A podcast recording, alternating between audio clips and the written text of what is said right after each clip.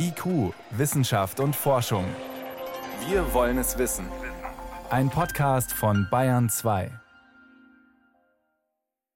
Eine Impfung gegen die Affenpocken, die hat die Bundesregierung bestellt und im Juni kommt sie. Was haben wir davon? Das fragen wir gleich. Außerdem geht es um eine arabische Raumsonde, die den Mars umkreist. Und die hat dort offenbar erstaunliche Phänomene beobachtet. Aber zuerst reisen wir auf unseren Planeten, und zwar tief in Boliv ins bolivianische Amazonasgebiet und wir fragen, wie kann man eine Stadt aus längst vergangener Zeit entdecken? Wissenschaft auf Bayern 2 entdecken. Heute mit Stefan Geier. Das klingt so ein bisschen wie die Geschichte in einem Hollywood-Film. Forscher finden tief im Regenwald Südamerikas Überreste einer unbekannten Siedlung. Und sie wollen natürlich wissen, ja, wer hat da gelebt, welche Geheimnisse schlummern in den alten Steinen. Das klingt nach tropischer Hitze, lebensgefährlichen Tieren, wochenlangen Märschen durch das Dickicht des Dschungels und so weiter. Und teilweise stimmt's. Forschende haben tatsächlich eine solche bislang unbekannte Siedlung in Bolivien gefunden, tief im Amazonasgebiet. Aber für diese Entdeckung waren sie nicht zu Fuß dort, sondern sie haben das Ganze von oben entdeckt, mit einem Lasersystem. Einer der Entdecker ist Heiko Prümmers vom Deutschen Archäologischen Institut in Bonn. Ihn konnte ich kurz vor der Sendung fragen, wie er diese Siedlung wirklich genau entdeckt hat, wenn er mit seinen Forscherkollegen doch gar nicht richtig da war. Oh, wir waren schon da. Wir arbeiten seit über 20 Jahren in der Region. Und das, was jetzt so für Schlagzeilen gesorgt hat, ist das Sahnetüpfelchen auf unserer langen Forschung in der Region. Dadurch, dass es eben eine neue Technologie gibt, die es uns möglich gemacht hat, das, was wir sonst eben im Wald manchmal gar nicht gesehen haben, jetzt plötzlich aus der Luft durch diese LIDAR-Technik sichtbar machen können und eben auch selbst viel, viel besser verstehen. Wie funktioniert diese Technik? Da sitzt man im Hubschrauber und dann passiert was. Laserstrahlen werden ausgesandt von einem Gerät. In diesem Fall eben ist dieses Gerät an einer Drohne, einem Helikopter, was auch immer, einem Flugzeug befestigt und sendet von dort aus eben die Laserstrahlen aus. Und die werden dann unterschiedlich reflektiert, je nachdem, auf welches Material sie treffen. Und dadurch bekommen wir ein Oberflächenrelief, das wir darstellen können im Computer, das gerechnet wird. Und aus diesem können wir hinterher die Bäume wieder herausrechnen. Und da erscheinen dann plötzlich die archäologischen Strukturen. Und haben Sie dann auch gleich gedacht, ui, das ist was Besonderes? Ja, ich meine, als wir die Pläne gesehen haben von den ganz, ganz großen Siedlungen, das war schon ein besonderer Moment. Ja, also so gewaltig hatten wir sie uns auch nicht vorstellen können, beziehungsweise wir wussten nicht, wie gut das im Bild sich dann auch darstellt. Können wir da gedanklich mal hingehen? Was sehen wir denn da? Welche Elemente hatte diese Siedlung? Also das, was am stärksten hervortritt, ist natürlich das Zentrum. Das Zentrum besteht aus einer Plattform. Alleine diese Plattformen sind in sich schon monumental.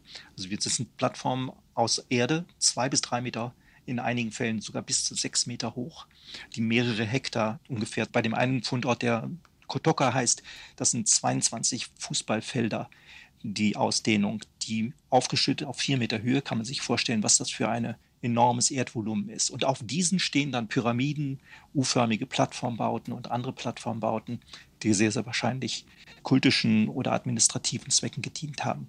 Und um dieses Zentrum herum befanden sich dann die Wohnhäuser. So müssen wir uns das vorstellen. Und dazwischen auf Dämmen errichtete Straßen, Wege, die schnurgerade in die Savanne führen.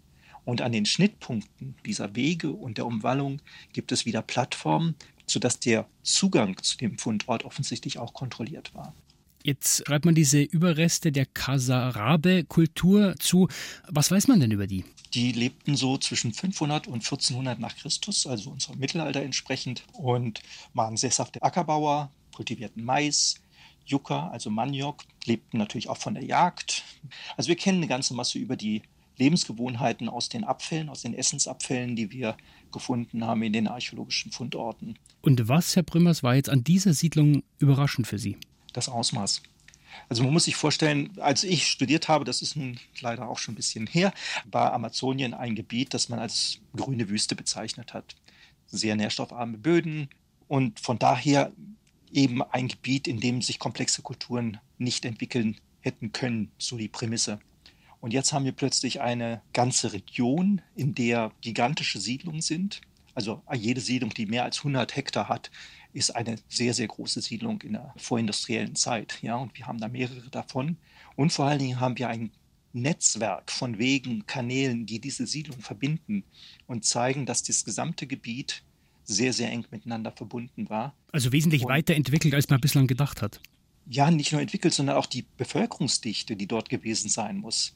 Die überrascht halt unglaublich, wenn man eben den Kontrast sieht zwischen dem, was man bisher geglaubt hat, dass es eben gar nicht möglich sei, dass sich solche komplexen Kulturen oder hohe Bevölkerungsdichten entwickelt haben, und dem, was wir jetzt sehen. Und kann man aufgrund dieser Siedlungsstruktur und dem, was man jetzt auf diesen Bildern sieht, auch auf die Gesellschaft von damals schließen? Ja, ich denke schon. Was? Also, dass sie hierarchisch organisiert waren. Das ist also ein solcher planmäßig angelegten Siedlung. Und das ist ja das auch das Interessante, dass wir sagen können, wir haben ein Siedlungsmuster. Diese Siedlungen sind alle gleichartig aufgebaut. Es lassen sich alle Elemente in den großen Siedlungen immer wieder finden. Und dieses Muster weicht sehr stark von allem ab, was wir sonst aus Südamerika kennen. Es ist also etwas, was sich sehr wahrscheinlich in der Region entwickelt hat. Und diese Siedlung so planmäßig angelegt, das bedarf natürlich einer Elite, die sagt, wo es lang geht. Und vielen Kleinen, die es dann hinterher ausführen müssen. Ist auf jeden Fall sehr spannend, welche Geschichten dann noch rauskommen. Vielleicht auch Geschichten, die der Laserscanner noch nicht gesehen hat. Vielen Dank für diese Informationen. Vielen Dank, dass Sie uns mitgenommen haben in dieses archäologische Rätsel. Heiko Brümmers vom Deutschen Archäologischen Institut in Bonn. Ich danke Ihnen. Ich danke Ihnen.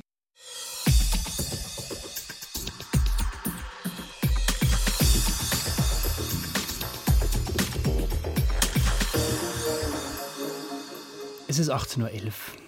Die Affenpocken sind schon da. Gut 20 Fälle gibt es bislang in Deutschland und die Bundesregierung will vorsorgen. Für Mitte Juni hat Gesundheitsminister Karl Lauterbach 240.000 Dosen bestellt. Auf eine neue Pandemie, da sind sich die Experten inzwischen einig, müssen wir uns nicht einstellen. Dennoch, man will natürlich gerüstet sein. Was steckt hinter dieser Impfung? Das kann ich meinen Kollegen Moritz Pompel fragen. Moritz, das Affenpockenvirus wird ja im Wesentlichen bei engem Körperkontakt übertragen. Jetzt ist die Rede, Rede von einer Ringimpfung oder einer Riegelimpfung. Wie funktioniert die? Also die funktioniert bei uns ein bisschen anders, als man sie eigentlich kennt, nämlich wirklich als Ring. Ein Beispiel, wo das sehr gut funktioniert hat, ist Ebola in Afrika. Und die Virologin Ulrike Protzer von der TU München, die hat dazu Folgendes gesagt. Man macht dann so Riegelimpfungen. Also wenn in einem Dorf ein Fall auftritt, dann impft man einfach alle, die im Umkreis von zehn Kilometern leben. Und damit hat man eine gute Chance, dass es das Virus dann nicht aus diesem Bereich heraus schafft. Jetzt kann man sich vorstellen, also ein Affenpockenfall in München oder in Berlin, da kann man natürlich schlecht das ganze Dorf drumherum impfen, zumindest wenn man nicht alle impfen will. Und deshalb ist das Konzept bei uns ein anderes, nämlich dass wenn jemand mit Affenpocken tatsächlich infiziert ist, dass man dann zum Beispiel die engen Kontaktpersonen impft, also diejenigen, die wirklich nachweislich engen Kontakt mit der infizierten Person waren. Oder man könnte zum Beispiel auch sagen, die 50 oder 100 engeren Verwandten und Bekannten. Und ja, wer letztlich geimpft wird, das wird gerade auch im Bundesgesundheitsministerium noch diskutiert, was denn da ein sinnvolles Vorgehen ist, also für wen die Impfungen, die man da jetzt bestellt hat, überhaupt vorgesehen sind. Jetzt kriegen wir also diese neue Impfung. Wie wirkt diese Affenpockenimpfung im Körper? Also man muss dazu sagen, es ist eigentlich eine Impfung gegen die Menschenpocken, nicht gegen die Affenpocken. Sie ist zwar in den USA als Affenpockenimpfung auch zugelassen, bei uns in Europa noch nicht, aber man muss sagen, die Pockenviren, die sind alle relativ ähnlich und in diesem Impfstoff steckt ein abgeschwächtes Kuhpockenvirus drin, das eben ähnlich zum Menschenpocken und auch zum Affenpockenvirus ist. Und man nimmt eben an, dass wenn man diese Impfung bekommt, unser Körper dann reagiert, indem er Antikörper und Gedächtniszellen dagegen bildet, ähnlich wie bei Corona. Und wenn man dann später tatsächlich mit dem Affenpockenerreger in Kontakt kommt, dass sich unser Immunsystem dann schnell zur Wehr setzen kann. Und wie wirksam ist diese Impfung? Also bei den Affenpocken wissen wir es tatsächlich nicht. Für die Menschenpocken, gegen die die Impfung ja gemacht worden ist, wissen wir es so einigermaßen. Da gab es ein paar Studien mit ungefähr 2000 Probanden. Aber bei den Affenpocken ist es bisher tatsächlich nur eine rein tierexperimentelle Erkenntnis. Und diese Tierexperimente, die legen eben nahe, dass der Impfstoff wirkt. Das Problem ist, es gab bisher zwar immer wieder kleinere Ausbrüche von den Affenpocken, aber trotzdem noch nie so viele Fälle, dass man größere Studien hätte machen können. Die Annahme ist trotzdem, dadurch, dass die Viren sehr ähnlich sind, dass der Impfstoff eben gut wirkt. Und es gibt aber auch ein paar Einschränkungen, eben weil man relativ schlecht Bescheid weiß. Zum Beispiel würde es wohl so sein, dass der Impfstoff erst für Erwachsene ab 18 Jahren dann vorgesehen ist. Jetzt lässt man sich normalerweise impfen, Moritz, bevor man krank wird, wie bei Corona, um geschützt zu sein. Das ist bei der Affenpockenimpfung anders. Also im Grunde ist es hier schon auch genauso gedacht. Wenn sich die Politik dazu entscheidet, dann für alle engeren Kontaktpersonen zum Beispiel eine Impfung zu empfehlen, dann würde man die möglichst schnell machen, bevor jemand erkrankt. Das Gute im Vergleich zu Corona ist, Affenpocken sind relativ langsam. Die haben eine Inkubationszeit so von ein bis drei Wochen, also die Zeit zwischen Ansteckung und Symptomen. Das heißt, dadurch hat man auch ein bisschen Zeit, um diese Impfung zu verabreichen. Und Reinhold Förster von der Medizinischen Hochschule Hannover, der sagt dazu Folgendes. Mit dem Impfstoff, der hierfür zugelassen ist, sieht man durchaus nach einer Applikation, nach 10, 11 Tagen schon eine Immunantwort des Körpers. Also das heißt, wenn man als Kontaktperson schnell zur Impfung käme, dann könnte das Immunsystem noch vor den ersten möglichen Symptomen einen Schutz aufbauen. Wenn man dann mal Symptome hat, dann hat die Impfung vermutlich keinen großen Sinn mehr. Das klingt so, als ob wir eigentlich äh, eine medizinische Waffe haben gegen dieses Virus. Was ist denn die Herausforderung in der Praxis, wenn die Impfung dann wirklich da ist Mitte, Ende Juni? Also die Herausforderung ganz akut ist erstmal zu definieren, wer die Impfung überhaupt bekommen soll. Alle Bekannten oder wirklich nur ganz enge Kontaktpersonen.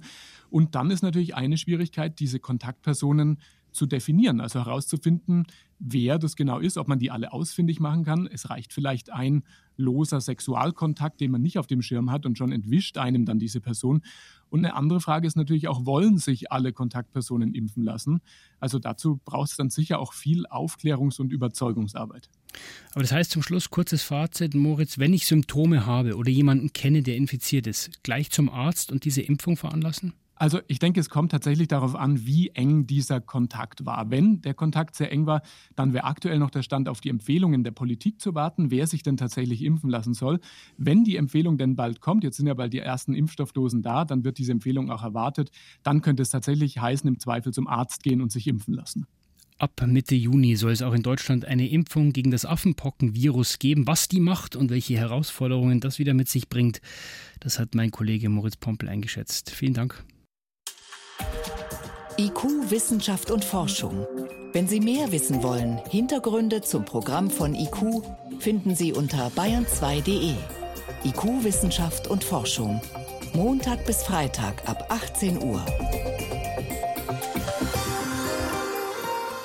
Und jetzt ist es 18 Uhr und 17 Minuten.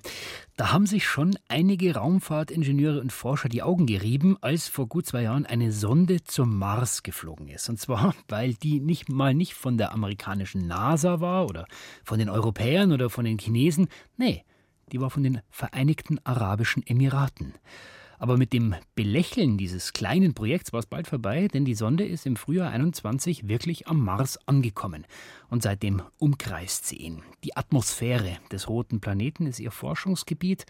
Und jetzt haben die arabischen Forschenden neue Erkenntnisse vorgestellt. Karl Urban hat mit ihnen gesprochen. We wanted to have a really good contribution to the science internationally, which means that we wanted to bring back some unique science. Hessa Al-Matrushi ist wissenschaftliche Leiterin der Raumsonde Al-Amal, was übersetzt Hoffnung bedeutet. Damit die Mission mehr liefert als ein Signal des Aufbruchs, arbeitete das Team aus den Vereinigten Arabischen Emiraten von Anfang an eng mit renommierten Marsforschern weltweit zusammen. Mehrere Institute in den USA lieferten wissenschaftliche Instrumente, die Daten werden nach spätestens drei Monaten frei verfügbar gemacht. Und auch das wissenschaftliche Ziel der Mission richtet sich auf einen Teil des roten Planeten, der bislang in der Forschung eher vernachlässigt wurde. Es ist die dünne Atmosphäre, die vor allem aus CO2 besteht. Wir haben nach wissenschaftlichen Lücken gesucht und dabei festgestellt, dass die meisten Raumsonden zwar globale Bilder der Oberfläche unter guten Lichtverhältnissen geliefert haben, aber dadurch die Atmosphäre über einem Punkt immer zur gleichen Tageszeit untersucht wurde. Zum Beispiel täglich um 14 Uhr und um 2 Uhr nachts. Aber was passiert dazwischen? Was ändert sich? Diese Information gab es nicht. Der Orbit von Al-Amal unterscheidet sich deshalb von den bisher am Mars operierenden Sonden. Die Raumsonde der Emirate kann alle acht bis neun Tage die Atmosphäre des Mars komplett vermessen, vom Boden bis an den Rand des Weltraums, bei Tag genauso wie bei Nacht. Dort fanden die Forschenden jetzt einen bisher unbekannten Typ von Polarlichtern. Sie sehen wie Würmer aus, die aber aus angeregten Elektronen bestehen und sich in der oberen Atmosphäre befinden. Sie erstrecken sich über tausende Kilometer. Das ist herrlich. Und sie reichen von der Tagseite bis auf die Nachtseite des Mars. Bisher war man davon ausgegangen, dass die Polarlichter auf dem Mars vor allem über den wenigen Regionen der Oberfläche entstehen, die aus magnetischem Gestein bestehen. Die langen wurmartigen Leuchterscheinungen sind aber davon unabhängig und wohl ein ganz neuer Polarlichttyp. Mit einem anderen bisher kaum verstandenen Effekt in der Atmosphäre beschäftigte sich Ziteng Fan von der Sorbonne-Universität in Paris. Sie werden Gezeitenwinde genannt und entstehen durch enorme Temperaturschwankungen der dünnen Marsluft. Die Temperatur an der Marsoberfläche kann über einen Tag um einige Dutzend Grad schwanken, weil die Atmosphäre sehr dünn ist und nur wenig Wärmeenergie speichert. Diese starke und schnelle Schwankung regt Gezeitenwinde an, was wiederum die Wolkenbildung und den Transport von Staub beeinflusst. Das Wettergeschehen auf dem Mars zeigt zwar einige Ähnlichkeiten mit der Erde, im Detail unterscheidet es sich aber deutlich. Dazu gehören längliche Wolken aus Eiskristallen, die sich schon mal über tausend Kilometer ausbreiten, oder Staubstürme, die alle paar Jahre den ganzen Planeten einhüllen. Al-Amal soll den roten Planeten mindestens ein Marsjahr lang beobachten, doch bis zur ersten zuverlässigen Wettervorhersage ist der Weg laut Hessa Al-Matruschi noch weit. Sie hofft deshalb, dass die Atmosphärenmission noch viele Jahre weiterarbeiten kann. Bayern 2. Wissenschaft schnell erzählt. Das macht heute Helmut Nordweg. Und Helmut, wir haben es vorhin in den Nachrichten gehört, es gibt leider traurige Nachrichten von Walli dem Bartgeier-Weibchen. Wir haben ja schon öfter berichtet über dieses Auswilderungsprojekt. Die Bartgeier, das sind große Greifvögel bis zu drei Meter Spannweite. In den Alpen waren sie seit Anfang des 20. Jahrhunderts ausgerottet, weil die Menschen gedacht haben, sie klauen ihnen oder sie töten ihnen die Lämmer. Hm. Deswegen heißen die auch Lämmergeier. Ja, und jetzt hat man eine Wiederansiedlung erfolgreich schon durchgeführt in den westlichen und den Zentralalpen. Und seit dem letzten Jahr versucht versucht man das auch in den östlichen Alpen vom Nationalpark Berchtesgaden aus. 2021 sind dort also zwei junge Weibchen ausgewildert worden, mhm. Bavaria und Walli genannt. Walli ist gesichtet worden bis zum 11. April. Dann gab es nur noch einmal ein ganz kurzes GPS-Signal. Und genau in diesem Bereich beim Mauerschartenkopf im Wettersteingebirge, da haben Kletterer jetzt Überreste von dem Weibchen gefunden, Knochen, Federn, ein Ring und den Sender. Und weiß man, was passiert ist? Nein, noch nicht. Es ist aber ganz natürlich, dass nicht jeder ausgewilderte Vogel überlebt. Es könnte eine Lawine gewesen sein oder ein Steinadler. Manchmal kollidieren die Tiere auch mit Seilen von Bahnen oder sie werden einfach abgeschossen. Und gilt dieses Projekt damit jetzt als gescheitert? Nein, das, das waren ja nur zwei. Das tut's nicht. Diese Projekte sind langfristig angelegt und jetzt wird mit Bavaria auch äh, werden gleich jetzt noch zwei weitere Vögel in Kürze ausgewildert und das ist dann hoffentlich die Basis für einen neuen Bartgeierbestand hm. in den Ostalpen. Von dort aus geht es jetzt weiter nach Namibia und dort macht sich eine Plage breit, nämlich ein Akazienbusch. Der ist dort nicht heimisch, schädigt das Ökosystem, weil er sehr viel Grundwasser verbraucht. Und der ist eingewandert. So ist es. Und sein Holz, das kann man aber sinnvoll verwerten. Man kann es häckseln und daraus Spanplatten machen und aus denen sogar Häuser bauen. Das zeigt jetzt ein Forschungsprojekt von namibischen und deutschen Wissenschaftlern. Also ist er doch nützlich. So ist es. Ein hartes, witterungsbeständiges Holz, dem Termiten nichts anhaben können. Bauen mit Holz, das schont ja immer das Klima, weil CO2 langfristig gebunden wird, das Treibhausgas. Hier ist es noch mit einem Bindemittel verklebt, einem umweltfreundlichen. Und dieser Kleber, der ist zusätzlich klimaschonend, weil er mit der Zeit auch CO2 einlagert. Das heißt, das Ganze schlägt zwei Fliegen mit einer Klappe. Es gibt günstiges Bauholz für Namibia, das das Klima schont und ein ökologisches Problem vor Ort wird auch noch gelöst. Jetzt noch zu einer ganz besonderen Fähigkeit eines Salamanders. Der kann nämlich fliegen. Aha. Jedenfalls einigermaßen, aber ganz ohne Flügel und ohne Schwimmhaut. Ein kleines Tier, das auf eine Hand passt und in den Kronen von Mammutbäumen lebt in Kalifornien. Wenn sich Feinde nähern, dann springt es einfach runter. Und Biologen haben schon immer gerätselt, wie schaffen die Salamander das zu überleben? Und haben deshalb einen Windkanal senkrecht gestellt und dort Versuche Da musste der Salamander dann reinspringen. sozusagen. Ja, genau. Und die Tiere, das konnte man dort sehen, die nehmen eine Körperhaltung ein wie ein Fallschirmspringer, legen sich also waagrecht in die Luft, strecken zusätzlich die Beine von sich, dann haben sie maximalen Luftwiderstand. Außerdem sind die Füße da relativ groß, die Sohlen zur Körpervorderseite gebeugt. Das verschafft den Tieren zusätzlich etwas Auftrieb und insgesamt wird der freie Fall so insgesamt um 10 Prozent gebremst. Tut immer noch weh. Das ist richtig. Durch Körper- und Schwanzbewegungen können die Tiere aber auch noch steuern, wo sie hinfliegen. Und das Ganze ist dann gut genug, um den nächsten Ast zu erreichen. Jedenfalls hoffentlich. Fliegende Salamander. Vielen Dank, Helmut Nordwig, für die Kurzmeldungen.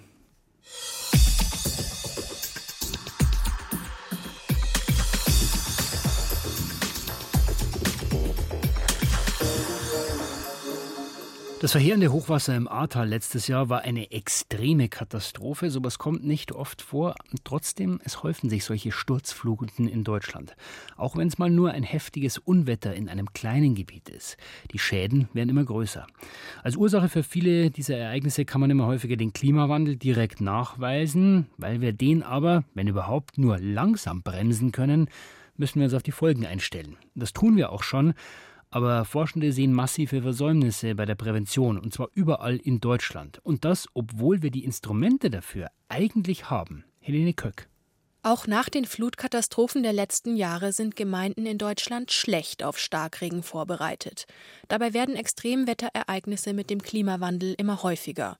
Und Sturzregen gibt es nicht nur in klassischerweise regenreichen Gebieten wie in Nordrhein-Westfalen oder Bayern, sagt Professor Günthert von der Münchner Universität der Bundeswehr. Die Untersuchungen gibt es schon sehr lange, nach jetzt neuere Karten zeigen, dass es überall auftreten kann. Die Gefahr des Starkregens ist überall in Deutschland. Sicher etwas unterschiedlich von der Höhe, der Intensität her, aber die Gefahr besteht überall. Dementsprechend muss auch jeder was tun. Wo in Deutschland ist das Risiko für Überflutungen wie hoch? Das müsste als erstes klar sein, wie die Studie zu Starkregen der TU Kaiserslautern und der Münchner Universität der Bundeswehr zeigt. Städte und Gemeinden sollten dazu verpflichtet werden, Risikokarten zu erstellen. Darauf sollen Anlieger sehen, wie groß die Überflutungsgefahr in ihrer Straße und an ihrem Haus ist. Wolfgang Günthert. Gefahr- und Risikokarten sind insofern wichtig, weil einfach die Bevölkerung, die Menschen wissen viel zu wenig, in welcher Gefahr sie leben. Und das kann man sehr schön über Gefahrenkarten ermitteln, dass ich weiß, okay, mein Gebiet wird bei Starkregen eben vielleicht 10, 20 10 oder auch gar nicht überflutet. Und wenn ich das weiß, dass eben eine Flutungsgefahr bei mir besteht, dann kann ich mich selber schützen davor. Zum Beispiel Dächer begrünen, Keller abdichten und die Kanäle gegen Wasserrückstau sichern.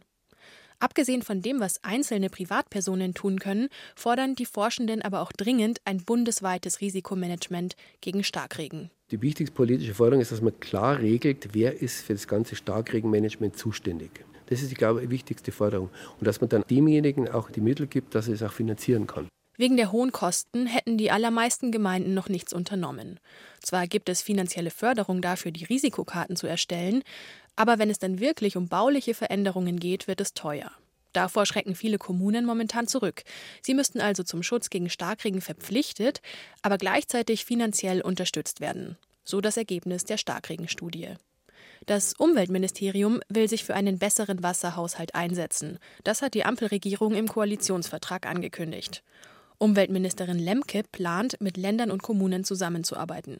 Es gehe darum, passgenaue Schutzmaßnahmen für unterschiedliche Regionen zu entwickeln, sagte die Ministerin auf der Umweltmesse IFAD. Das Ziel? Wasser besser in der Landschaft zu halten, es besser zu speichern in natürlichen Auen, in alten, intakten Wäldern oder eben auch in einem artenreichen Grünland, Boden, der Wasser aufnehmen kann. Der helfe sowohl gegen Trockenheit als auch gegen Überflutungen, so Lemke. Wirksame Maßnahmen gegen den Starkregen und gegen das Hochwasser. In Deutschland ist da noch viel Luft nach oben. Soweit war es das vom IQ-Team für heute. Im Studio war Stefan Geier.